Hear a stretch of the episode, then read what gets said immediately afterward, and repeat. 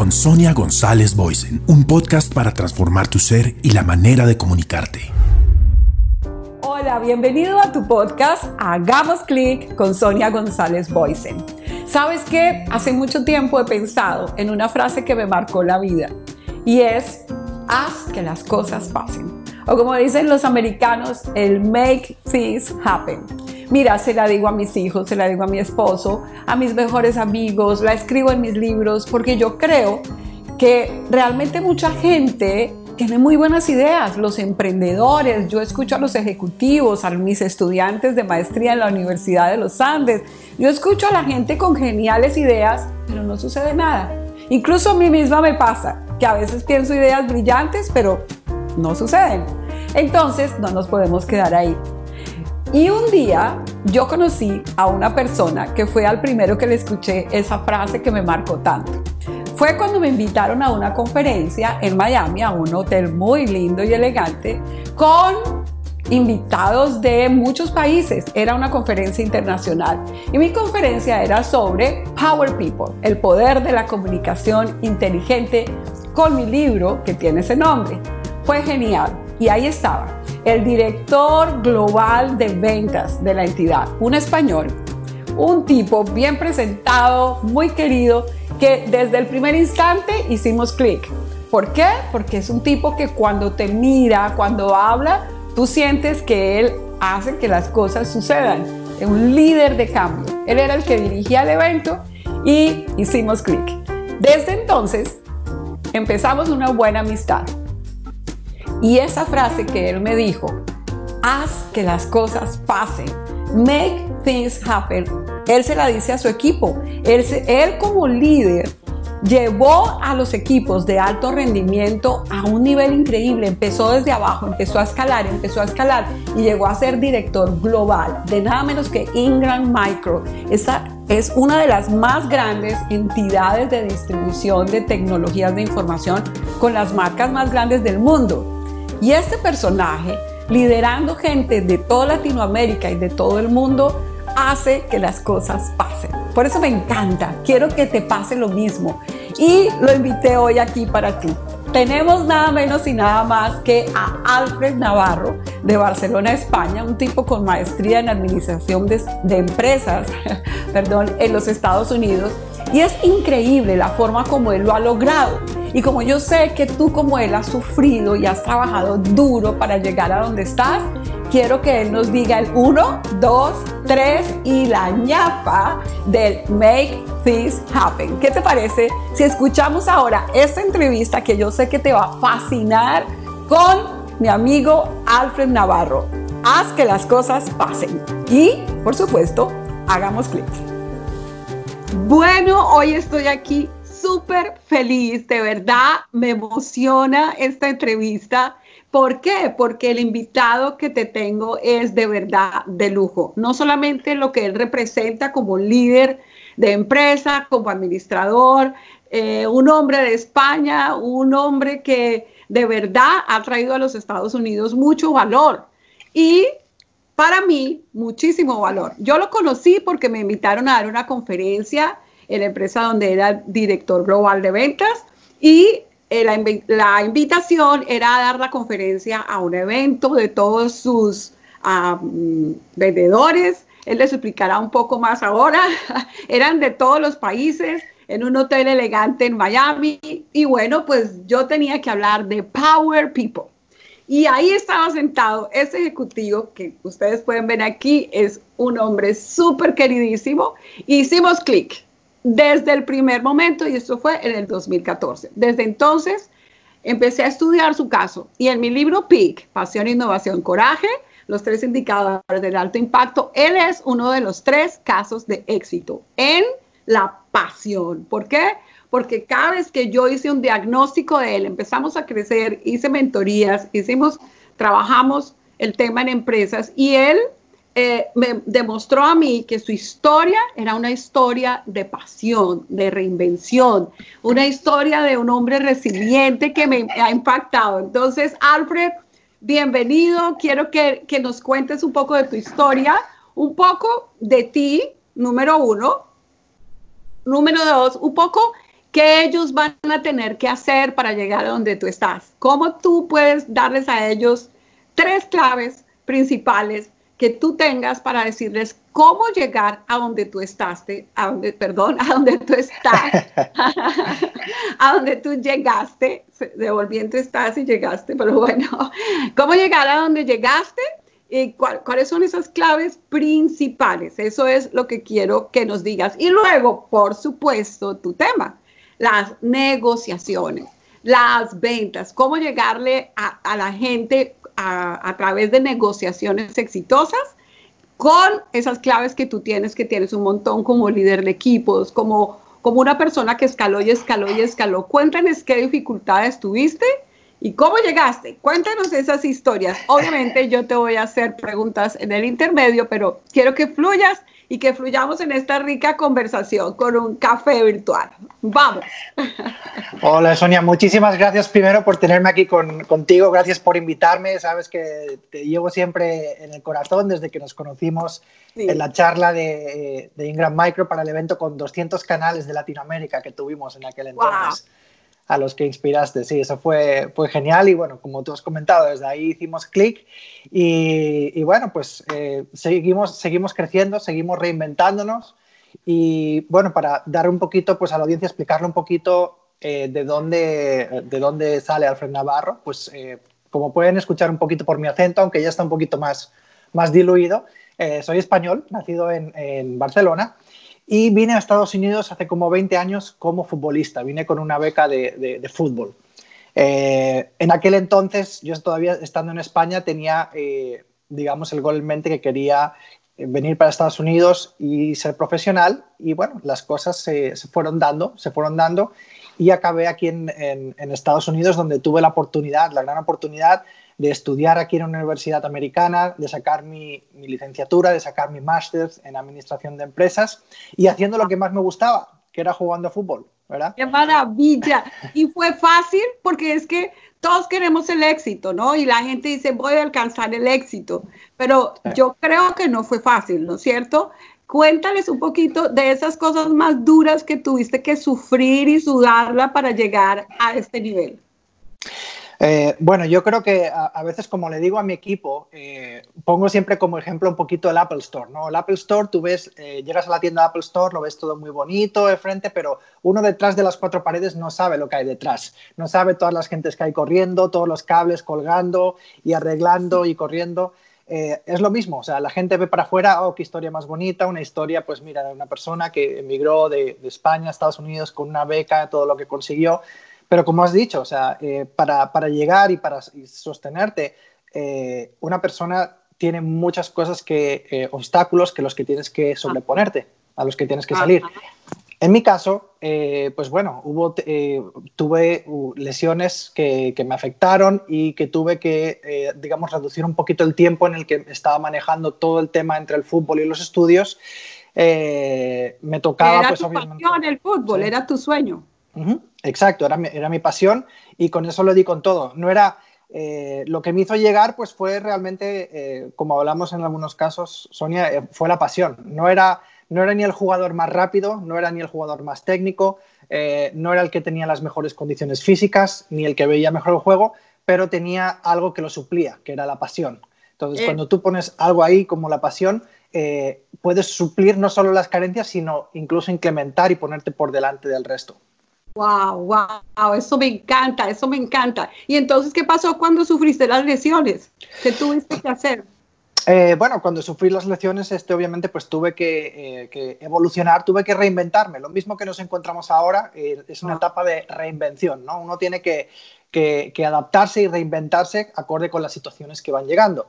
Entonces, en aquel entonces tuve que reinventarme, Tuve obviamente que, pasar tiempos duros, como sabes, pues eh, pasé un tiempo que dormí en, eh, dormía en el suelo y comía básicamente con el menú de dólar de McDonald's, para, eh, costándome un dólar, oh un dólar al día en comida. Oh my God. Pero bueno, oh, es, es, esto, nos, esto nos arruga el corazón. Esto ya me va a sacar lágrimas y todo.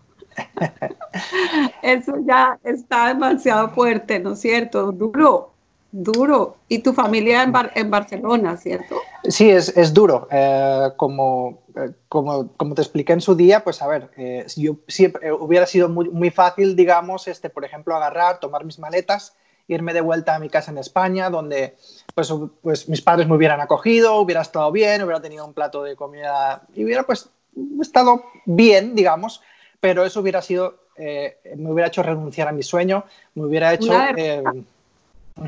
Exacto.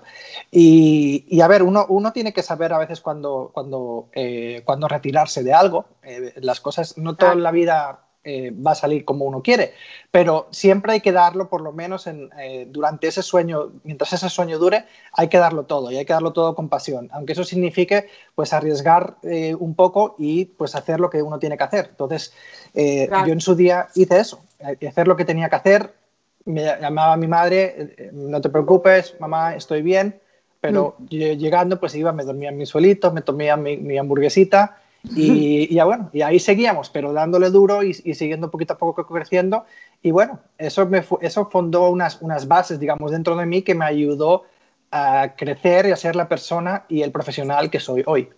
Y entonces, ¿cómo hiciste para llegar a esos cargos tan altos? ¿Qué pasó? ¿Qué vieron en ti? ¿Qué mostraste? Porque no entiendo cómo pasó.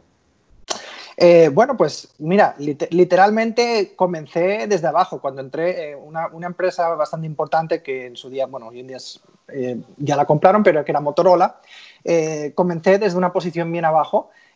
pero obviamente, pues con lo primero que necesitas para, poder llegar arriba es necesitas un, gol en mente. Hay gente que, que tiene más éxito eh, haciendo goles a muy largo plazo o hay gente que tiene goles haciendo como micro goles, digamos, a un poquito más cercanos. Eh, yo, yo, soy una persona que me manejo, digamos, eh, con un gol a largo plazo, pero necesito establecerme los micro goles para poder llegar donde quiero. Entonces, digamos que siempre lo que necesitas, una, una, cosa que se necesita es tener el fin en mente. Tienes que tener eso como si fuera una diana, un target, donde tienes ese fin y eso es lo que tienes que ver hacia allá voy y no me voy a detener, ¿cierto? Exacto, porque siempre va a haber piedras en el camino, siempre va a haber ruidos de un lado, de otro, siempre va a haber gente que te va a tratar de desviar, eh, va a haber gente que también te va a tratar de ayudar, pero si uno tiene la mente puesta en el, objetivo eh, y, no se y no se concentra en esos obstáculos, en esas piedras, esas piedras y esos obstáculos eventualmente van desapareciendo, se van haciendo más pequeños, que nunca se hagan más grandes. ¿Y de Motorola pasaste a Ingram? De Motorola sí, tuve un, pequeño rol eh, intermedio y después ahí pasé a Ingram, donde bueno, monté una división desde cero que, eh, que eventualmente, comenzando desde Latinoamérica, gracias al éxito que tuvimos en Latinoamérica, me llevó a ser el coordinador y, la, y manejar la división a nivel mundial eh, para Ingram Micro, que es el mayorista más grande de, tecnología que existe en la industria. ¿Qué, ¿Qué, hiciste para que te subieran y te subieran y te subieran de cargo? ¿Qué, ¿Cuál era tu lema de vida para dirigir esos equipos, para ser un líder que llevara a esa gente a esos niveles? Eh, bueno, pues primero, como te, como te he dicho, primero tener un, objetivo muy claro, o sea, eh, tener en claro eh, cuál es el objetivo que tienes en cada, en cada trabajo que estás haciendo o en cada posición, y eso es lo que tienes que mantener en mente. Segundo, entender que, lo que es un líder, o sea, un, líder es una persona, un líder, no, confundir, no hay que confundir un líder con un jefe. O sea, un líder es una persona que está con el equipo, que está con el equipo y que lucha con ellos. Obviamente, como en un equipo, pues todos los equipos, en, un equipo todos los jugadores tienen diferentes posiciones, ¿no? En un, equipo de fútbol están los delanteros, están los porteros, están los defensas, cada uno tiene su rol. Igual en un equipo, en un equipo cada uno tiene que jugar su rol diferente pero trabajando en equipo y que la gente realmente sienta que estás en el equipo. Entonces, teniendo el objetivo en mente, trabajando, o sea, siendo un líder de equipo y trabajando realmente eh, en equipo y teniendo lo que llamo pasión y empatía, son las cosas que hacen la diferencia para poder realmente llegar más arriba. Eso me encanta, pasión y empatía, porque uno puede tener mucha pasión, pero si no es empático con las personas, no te van a seguir, ¿cierto? Entenderlos, identificarte con ellos. Eso me gusta muchísimo. Y yo recuerdo de ti un lema que a mí me marcó la vida y que lo enseño en mis clases y siempre se lo digo a mis hijos y a toda la gente que pueda y es el make things happen, ¿no es cierto? Eso yo veía que tú se lo decías a tu grupo y ellos se motivaban y seguían adelante. Y creo que eso es una marca de tu vida. Eh, así es, eh, hacer que las cosas pasen, make things happen. Eh, ¿Por qué? Porque para mí es más importante hacer que las cosas, pasen que el cómo vas a hacer que las cosas pasen, obviamente siempre de un, de un, marco ético, ¿no? Me refiero. Pero, pero, digamos, yo le decía a mi, a mi equipo, o sea, ser creativos, digo, mira, queremos llegar aquí. Si, si, si, tú consigues llegar de 0 a 100, que es lo que te pido, trabajando de 9 a 10, y, el, y, de y, de las 10 de la noche, de las 10 de la mañana a las 5 de la tarde, te quieres ir a la playa, no tengo ningún problema. Yo no te voy a estar eh, llamando y preguntando y dónde estás y dónde comiste, no sé qué. Esto es lo que buscamos y igual yo trabajo así con ellos. O sea, hay que, hay, hay que empoderar, hay que empoderar al equipo. Total, total. Eh, no hacer micromanagement, sino darles un objetivo y entender que cuando trabajas en un equipo, no todo el mundo va a hacer las cosas como tú quieres. Nadie va a trabajar exactamente como yo y tengo que tener, por eso hablamos de la empatía, tienes que tener empatía y entender, esta persona no es como yo, tú le estás pidiendo que llegue al punto A y como llega al punto A va a llegar diferente a como tú lo verías. Entonces hay que ser, entenderlo. Y, cuál, y como tu campo es, era las negociaciones, el área comercial global, ¿Cuáles eran esos do y don'ts? ¿Qué hacer y qué no hacer para lograr negociaciones que tú nos pudieras decir ahora? Porque ahorita todo es una negociación, todos estamos en negociaciones desde el campo que sea. Entonces, en este momento, tus tips serían súper claves, esos do y don'ts de negociaciones, de ventas, del tema comercial. Y negociaciones no solamente en ventas de productos, claro. de, toda la vida es negociación, ¿no? Entonces, negociaciones para conflictos, negociaciones con, la novia, no sé, cualquier negociación. Eh, ¿Cuáles son los do y don'ts que tú les darías? Claro que sí. Bueno, eh, mira, yo tengo una, mi primer lema es que toda, toda negociación, eh, como tú has dicho, a nivel empresarial o personal, hay, un, hay lo que se llama un win-win, un ganar-ganar. cuando las personas tienen como primer lema tener un ganar-ganar, siempre eh, hay una manera, porque si yo trato de, si yo no tengo ese lema, si yo trato de aprovecharme de ti o tú te tratas de aprovecharme de mí y hay un ganador y un perdedor, esas, esas cosas no, no, sobreviven a largo plazo. Puede pasar, o sea, pueden, pueden, digamos, llevarte dos o tres pasos, pero llega un momento que eso no es sostenible. Entonces, el primer do que hay que entender es que cualquier negociación que hagas en la vida tiene que ser un ganar-ganar. Tiene que ser un ganar-ganar. Eso me gusta es muy importante. Eh, el segundo paso, eh, que, bueno, como entiendes, por ejemplo, lo del ganar-ganar tiene mucho que entender, tiene mucho que ver con la empatía. O sea, tienes que ponerte un poquito en el lado de la persona con la que estás negociando y entender qué, qué es lo que él puede estar esperando, ¿no? Eh, de la negociación y, escucharle, escucharle. Claro. escucha, importantísimo. Sí. Segundo, segundo paso, precisamente muy importante, escuchar más que hablar. Eh, la gente tiende que le gusta hablar mucho, le gusta eh, em, mencionar cosas arriba y abajo, pero realmente eh, al final del día toda negociación y toda compra, da igual que sea de un dólar, da igual que sea de 10 millones, tiene un componente emocional. ¿Cómo tú puedes entender esa, esa emoción de la otra persona? simplemente pues escuchando. Si, tú escuchas suficientemente a la persona con la que estás negociando, con la que estás hablando, eventualmente vas a encontrar ese motivo personal. Ese motivo personal. Entonces, Buenísimo, eso me encanta, me encanta. Creo que eso nomás ya es tremendas claves para que la gente sepa qué hacer y qué no hacer en las negociaciones, cómo llevar a la gente hasta allá. Y, y sí, yo veía, por ejemplo, eh, yo veía tus procesos con el equipo, veía cómo ustedes seguían por eso, por la empatía, pero además por el hecho de escuchar. No eres una persona que habla mucho, ¿no es cierto? Y fíjate, la gente tiene el paradigma de que para negociar hay que saber hablar mucho y tratar de convencer. Y no, fíjate, escuchar creo que es importantísimo y es una virtud del liderazgo y de la comunicación. Alfred Navarro, ¿qué es esta delicia de conversación? Aprendí muchísimo, creo que les dejamos algo muy importante a las personas. ¿Qué tal si te vuelvo a invitar? Me encantaría que volvieras a estar con nosotros. Creo que tienes demasiado para dar y quisiera invitarte a, nuevos episodios para que sigamos haciendo clic. ¿Qué te parece? Por supuesto, tú sabes que cualquier momento cuentas conmigo. Yo siempre un placer de contar, eh, de dar mi apoyo a, ti y a toda tu audiencia. Así que eh, cuando quieras, con todo el placer del mundo, pueden contar conmigo. Súper, vamos con toda, vamos a seguir adelante. Gracias, Alfred, y vamos a seguir haciendo que las cosas pasen. Hagamos clic. Espero que esta entrevista te haya gustado, pero lo más importante que te sirva un montón.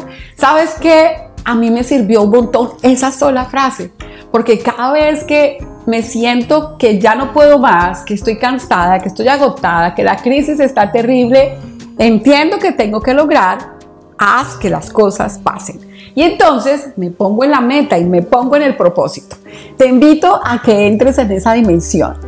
Y sabes que esto de verdad, de verdad te va a cambiar todo el enfoque y toda la vida. Alfred Navarro nos dejó una lección increíble. ¿Cómo te parece? Comió del menú de dólar de McDonald's, durmió en el piso, pero él tenía un propósito y a ese propósito le puso toda la pasión. Y de verdad, yo lo conozco. Alfred es mi amigo. ¿Sabes qué? Por ese talante, por ese espíritu tan increíble que tiene, de verdad que yo es una persona que aprecio y que le tengo un cariño enorme. he visto crecer a sus niños que eran pequeñitos y ahora pues ya están enormes y lindísimos. Y él les enseña a ellos eso mismo. Enséñale a tus hijos. Yo le enseño a mis hijos. Haz que las cosas pasen, no te quedes ahí. Levántate, tú puedes. Enséñaselo a tu equipo y vas a ver que cuando logramos eso, todo cambia. Mira, no basta con que todo lo que estudié, todo lo que me, me maté en la vida y quedarte ahí de víctima, eso no sirve. Ponle pasión. La gente con hambre, lo digo en mi libro, la gente con ganas gana. Si le pones ganas, ganas. Si te quedas ahí pensando esta crisis está horrible, yo soy la víctima, nadie me ayuda, ¿quién me, quién me da para esto? ¿Quién me da para aquello? No, no, no, no, no, eres tú, eres tú, eres tú la que tiene que lograrlo, el que tiene que lograrlo, como mi amigo Alfred Navarro. A mí la gente con pasión me encanta. La gente que le pone ganas, yo quiero que esté en mi equipo. Si tú quieres que alguien te contrate o si quieres ser un emprendedor, ponle pasión, ponle ganas y de esa manera haz que las cosas pasen. Te invito a mi próximo episodio. ¿Sabes qué? No te lo puedes perder. Va a estar sensacional. ¿Por qué? Porque voy a trabajar para traerte lo mejor, porque yo no tuve nadie que me ayudara y lo logré poniéndole pasión. Pero si alguien me hubiera mentoreado, si alguien me hubiera dado un mentoring como este, entonces todo hubiera sido mejor, más rápido, más fácil, menos difícil. ¿Sabes qué? Te espero en mi próximo episodio. Suscríbete aquí en mi podcast y vas a ver que te va a servir un montón. Te quiero acompañar, te quiero acompañar en los momentos difíciles, te quiero acompañar a celebrar los buenos momentos, te quiero acompañar en este crecimiento hacia tu next level para que, así como Alfred Navarro, llegues al nivel mundial para que seas un líder de talla mundial. Te espero en mi próximo episodio para que hagamos clic.